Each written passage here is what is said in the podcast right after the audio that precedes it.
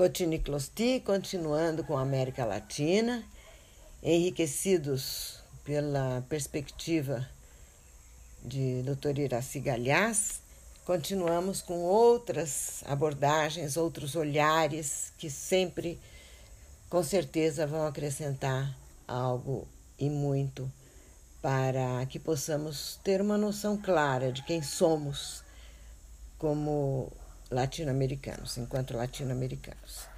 E no episódio anterior eu sugeri que uh, vocês todos, meus netos, sobrinhos netos que me ouvem, todos esses jovens que ouvem a voz de uma geração, prestassem muita atenção nas letras de músicas, em todas as produções musicais e poéticas por serem capazes de revelar realidade, denunciar né, situações de uma forma às vezes mais velada, metafórica, mas muito profunda e muito verdadeira.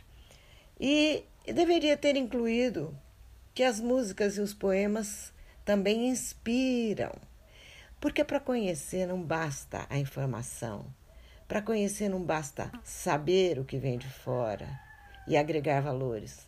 É preciso também muita intuição.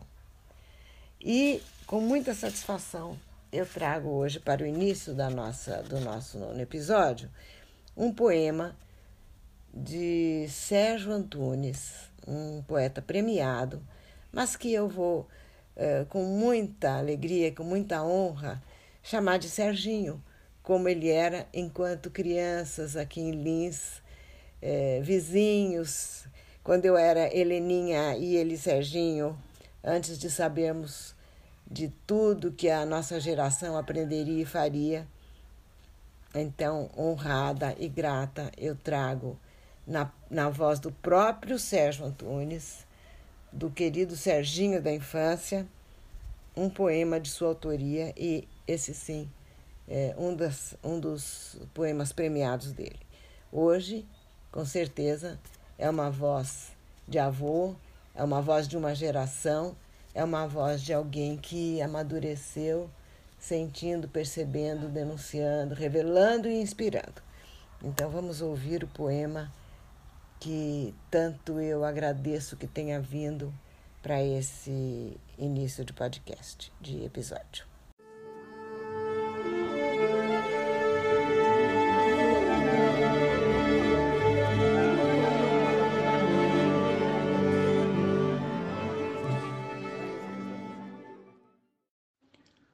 Oração.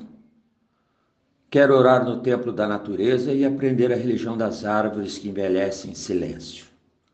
Quero entoar o canto dos rios que com pedras em seu leito aprenderam a cantar. Quero ter a fé das flores que esperam o outono com frutos. E depois de ter aprendido a beleza das coisas simples, quero ser somente humano e aprender a ser irmão.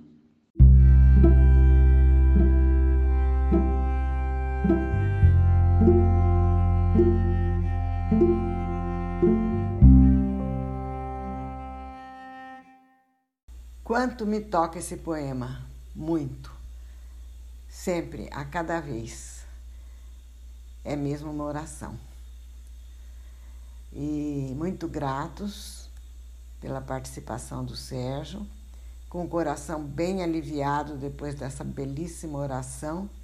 Vamos agora encarar os assuntos mais áridos. Linha mestra da perspectiva pela qual nós vamos olhar agora para a América Latina é dada pelo Eduardo Galeano. Vamos recorrer muitas vezes ao seu trabalho conhecidíssimo, As Veias Abertas da América Latina. E, é, apesar da inspiração para fraternidade, para Amor ao Próximo, né?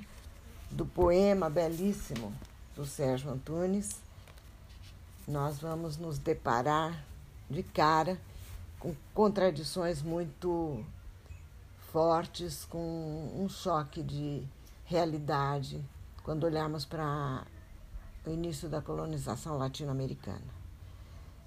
E ainda utilizando o recurso de endossar aquilo que eu digo e aquilo que diz Eduardo Galeano, é, com as palavras da própria doutora Iraci, tão recentemente ouvida, nós temos na América Latina uma contradição muito forte no caráter e no, no, na formação né, da psicológica do, do homem latino-americano ele assumiu um espírito de colonizador ao mesmo tempo que um espírito de colonizado. Né? Herdou do pai, vamos ainda falar nessa linguagem, herdou do pai o espírito do colonizador e, e da mãe o espírito de colonizado. É uma sociedade que, que, ao mesmo tempo, imita, e eu diria com muita convicção, isso são palavras minhas, de mais ninguém, é uma sociedade que inveja a europeia e a do tio Sam. Assim, agora sim, usando aquela imagem da doutora Iraci, do primo rico. Né? E, ao mesmo tempo que é uma sociedade que imita a, a europeia e, e, a americana em épocas distintas, mais a europeia no passado e, e mais a americana agora, por, por outro lado também a deprecia, com, com piadas, né, com gozações, com aquilo que a gente pode chamar de bullying. Todos nós, jovens, é, na, na década de 50, é, 40, 50, quando era forte, muito forte a imigração de mão de obra assalariada, nós nos lembramos das piadas de portugueses, de turcos, as imitações que se fazia, né? E ao mesmo tempo eram povos que chegavam e eram acolhidos assim como com muita facilidade, que deu até ao brasileiro a, a fama de ser um, um país agregador, um país que recebe bem o estrangeiro. É, mas eu digo que imita porque só recentemente nós paramos de dizer coquete, tailleur, é, chofer, é, em vez de motorista, né? E outras palavras que no momento não me ocorrem, mas qualquer um de vocês, é, os mais idosos que eventualmente ouçam isso aqui, vão se lembrar dos estrangeirismos, principalmente da, da influência francesa na nossa formação é, cultural. Né? Enfim, para não sair do, do rumo. As características do caráter do latino-americano. Ele acolhe e bulina ao mesmo tempo. E é, desde a sua formação, desde o primeiro momento, uma sociedade hierarquizada e injusta. Para quem olha agora, né? para escravização de indígenas e de africanos. Fizeram, como disse a doutora Iraci, vou voltar a ela, porque é para mim realmente, como eu digo, Eduardo Galeano e doutor Iraci são os olhos através dos quais eu, eu enxergo a América Latina. Fizeram aqui um cristianismo à moda da casa. E e isso implica em uma dificuldade muito grande com o outro, seja o indivíduo, seja o grupo social ou a classe social. Uma distinção de eu sou eu, nada tem a ver com o outro. Né? E vou extrapolar um pouquinho e usar um raciocínio que é meu, sem imputar isso aqui, esse equívoco eventual ou falha, a doutora Iraci, que tanto me ajuda a pensar a questão da alteridade. Mas parece que o mundo ocidental não tem a vivência do sujeito social. Eu sou parte de um todo. Eu sou o outro também. Eu sou este grupo, eu sou esta classe, eu sou esse outro ser humano, todos eles. É um individualismo extremamente exacerbado. Eu vou falar de Jesus Cristo aqui porque, enquanto falo, exponho minha forma de olhar para o mundo, eu exponho deliberadamente todas as minhas angústias, inquietações, interrogações. eu mesma tentando ajustar no meu coração e na, na minha reflexão intelectual o amor de Jesus Cristo, a proposta franciscana e as injustiças que eu vejo acontecer, que eu vejo, que eu vivencio, que a minha geração vivenciou e vivencia. E pergunto: será que é idealismo querer uma sociedade mais justa? E sofro ao perguntar: como conseguir essa sociedade mais justa sem violência? É uma, é uma interrogação, eu nunca consegui responder. Mas busco. E na minha busca encontro alguns sinais, como se estivesse fazendo a caminhada de Santiago de Compostela. A Santiago de Compostela. Aqui tem uma seta, ali tem outra, ali tem outra, e a gente chega lá.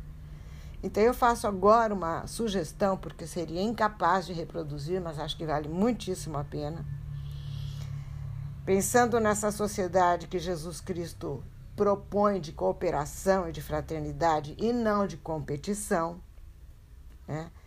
Existe uma live no YouTube que eu conheci recentemente e sou muito grata ao meu cunhado Vadico por essa dica e eu recomendo fortemente que é um debate entre um historiador, um teólogo e um filósofo da Universidade de São Francisco. Universidade de São Francisco. É, é uma novidade para mim um, um, debate nessa linha de raciocínio. É um debate feito por conta da Semana Internacional de Teologia da Universidade de São Francisco. Os debatedores são Lucas Silveira de Andrade, historiador, Tadeu Silva Souza, jesuíta, Alan Coelho, filósofo, e Adonis Favari, historiador. Eu não, não vou tentar reproduzir nada, é melhor ouvirem. É muito longa a live, mas abre uma perspectiva nova. Aponta claramente um objetivo, né? um sonho de libertação, aliás, é, é, é ligado à teologia da libertação, que nasceu na América Latina. E eu achei extremamente enriquecedor esse debate, porque é uma, é uma forma nova de abordar o assunto, apesar de que não ficou claro ainda como, esse como alcançaríamos essa meta. Eu tenho algumas suposições, tenho algumas convicções a respeito do caminho. E na ânsia da juventude desejava que fosse mais rápido e possível a sociedade justa de uma forma mais imediatista. Hoje eu vejo que pode ser um processo de muitos e muitos séculos e, e, e de toda uma espécie tentando chegar a esse Éden, né? De bem-estar de fraternidade, de sociedade é, não hierarquizada, cooperativa, irmã, fraterna. Não não se trata de abrir mão do desejo de ativamente forçar o caminho nessa direção. Não se trata de abrir mão do desejo de um ativismo construtor. Se trata da, do convencimento de idosos de que toda a espécie precisa crescer e isso demanda tempo. Né? A gente ouve aqui as, as aves pernaltas gritando é, estridentemente em alguns momentos, em outros entoando verdadeiras cantigas num tom e num ritmo doce que a gente consegue perceber que é de proteção aos, aos ovos que eventualmente estejam eclodindo. Todas as espécies se protegem e a humana ainda não. É uma dor mesmo. E parte do conteúdo do YouTube que eu sugeri há pouco é, é tirado, é absorvido da leitura e do estudo dos especialistas que falaram e que buscaram a, o livro do Walter Benjamin, O Capitalismo como Religião.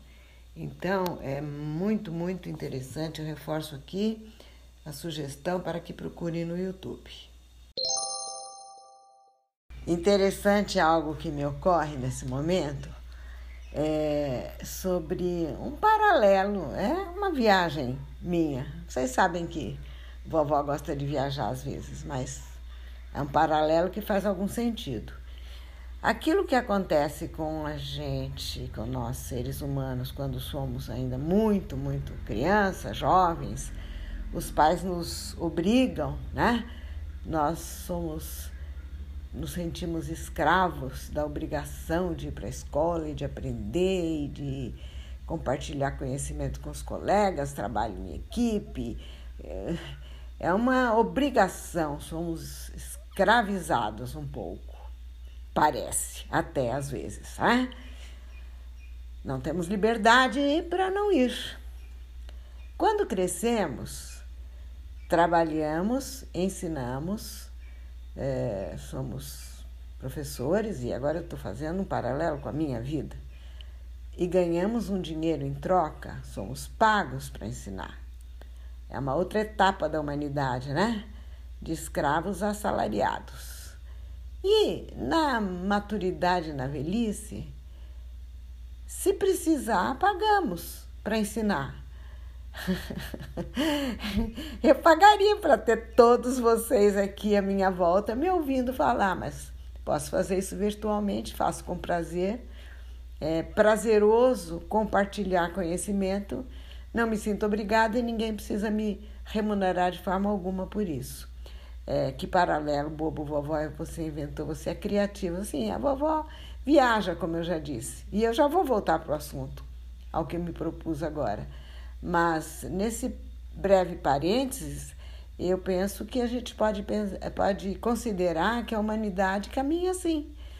Talvez em primórdios, em épocas de barbárie, tenham sido obrigados, entre aspas, né, a se fazerem respeitar com a lei do mais forte, vai saber, quem sabe, assim que funcionou a natureza até agora, mas depois aprendemos a dar algo em troca, só que há muitas é, polêmicas e controvérsias a respeito desse dar algo em troca, disso que nós vamos falar também.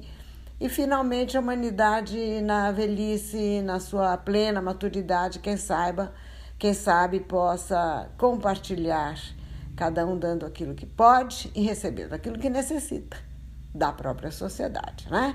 Então vamos fechar parênteses e continuar com o assunto que nos trouxe até aqui eu vou trazer uma frase magnífica para vocês verem que vovó viaja porque gosta de fantasiar, mas não está senil, não.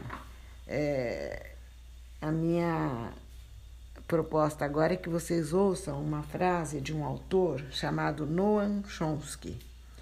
Ele é filósofo, é um erudito, alguém que conhece muito de muita coisa, e um ativista político. É americano e professor do Departamento de Linguística e Filosofia do Instituto de Tecnologia de Massachusetts. E o livro de Noam Chomsky, chamado Piratas e Imperadores, é, Antigos e Modernos, porque existe exatamente piratas no mundo antigo e imperadores no mundo antigo e também no mundo moderno e pós-moderno mas vamos nos ater ao título do livro: Piratas e Imperadores Antigos e Modernos. E a frase que eu queria chamar a atenção é a primeira do prefácio desse livro dele, que eu recomendo mesmo. Abre aspas. Santo Agostinho conta a história de um pirata capturado por Alexandre o Grande, que lhe perguntou: Como você ousa molestar o mar? E como você ousa desafiar o mundo inteiro? replicou o pirata. Pois por fazer isto, por, por fazer isso apenas com um pequeno navio, sou chamado de ladrão. Mas você que o faz com uma marinha enorme é chamado de imperador. E Santo Agostinho fecha aspas e, e Santo Agostinho considerou essa resposta do pirata excelente.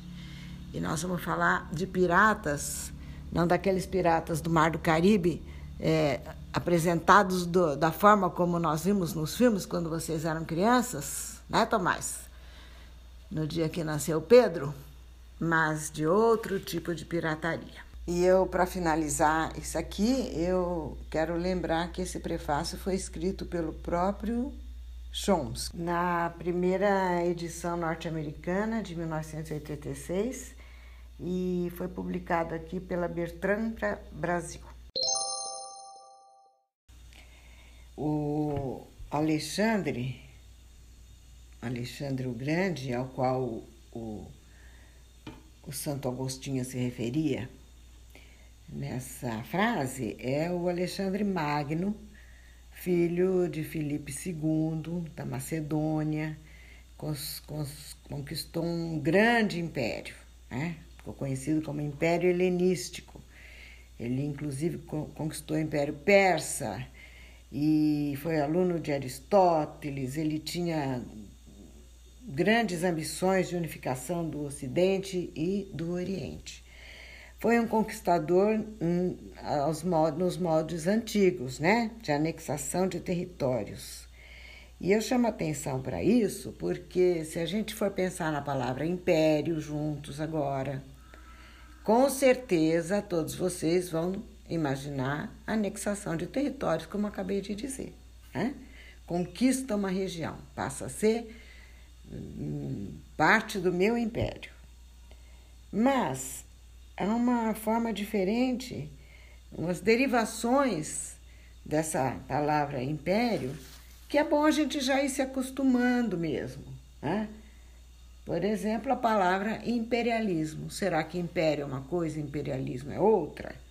Nós vamos deixar essa interrogação na cabeça e vamos trabalhando no, no íntimo, mesmo que a gente não fale disso agora, vamos voltar a falar de império e de imperialismo, guardadas as devidas proporções de tempo e de decorrência de uma palavra, de um conceito com relação ao outro. Mas voltando o nosso pensamento novamente para a América Latina, e, e a gente eh, pode observar que essa realidade na América Latina se fez presente nos dois níveis no tempo da colonização, tanto no nível do pirata quanto no nível do império, ou melhor dizendo, dos impérios, né?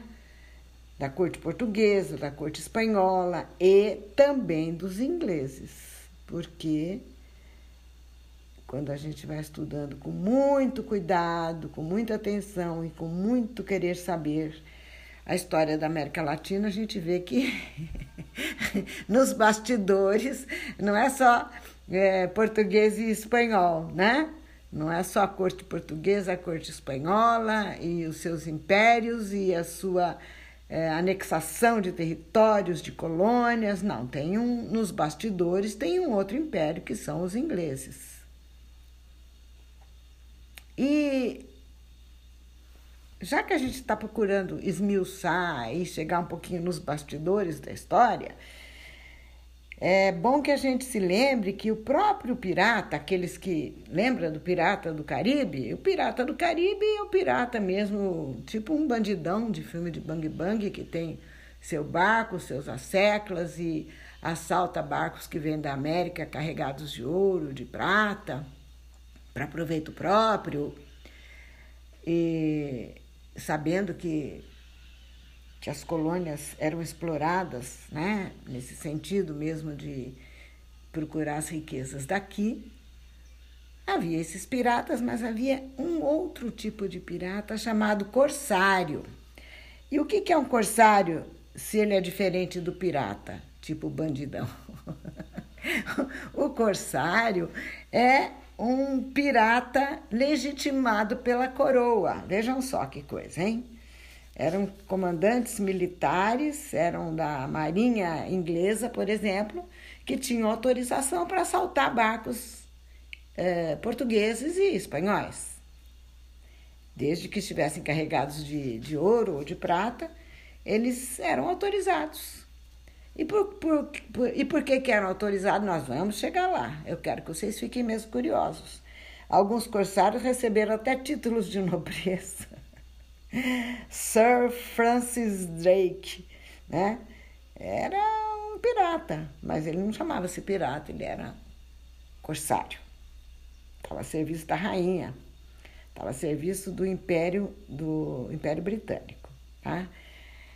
Para a gente entender um pouquinho por que, que esses piratas atacavam, o que, que eles buscavam e que época da história é essa exatamente, eu acho que a gente vai precisar falar um pouquinho de datas, a gente vai precisar falar um pouquinho de tipos de exploração que se fazia aqui, algumas diferenças entre a, a colônia portuguesa e a colônia espanhola eu acho melhor que nós deixemos isso para um outro momento, para podermos assimilar, deixar dormir um pouquinho esses conceitos, essas ideias e essas explanações feitas aqui hoje, tá?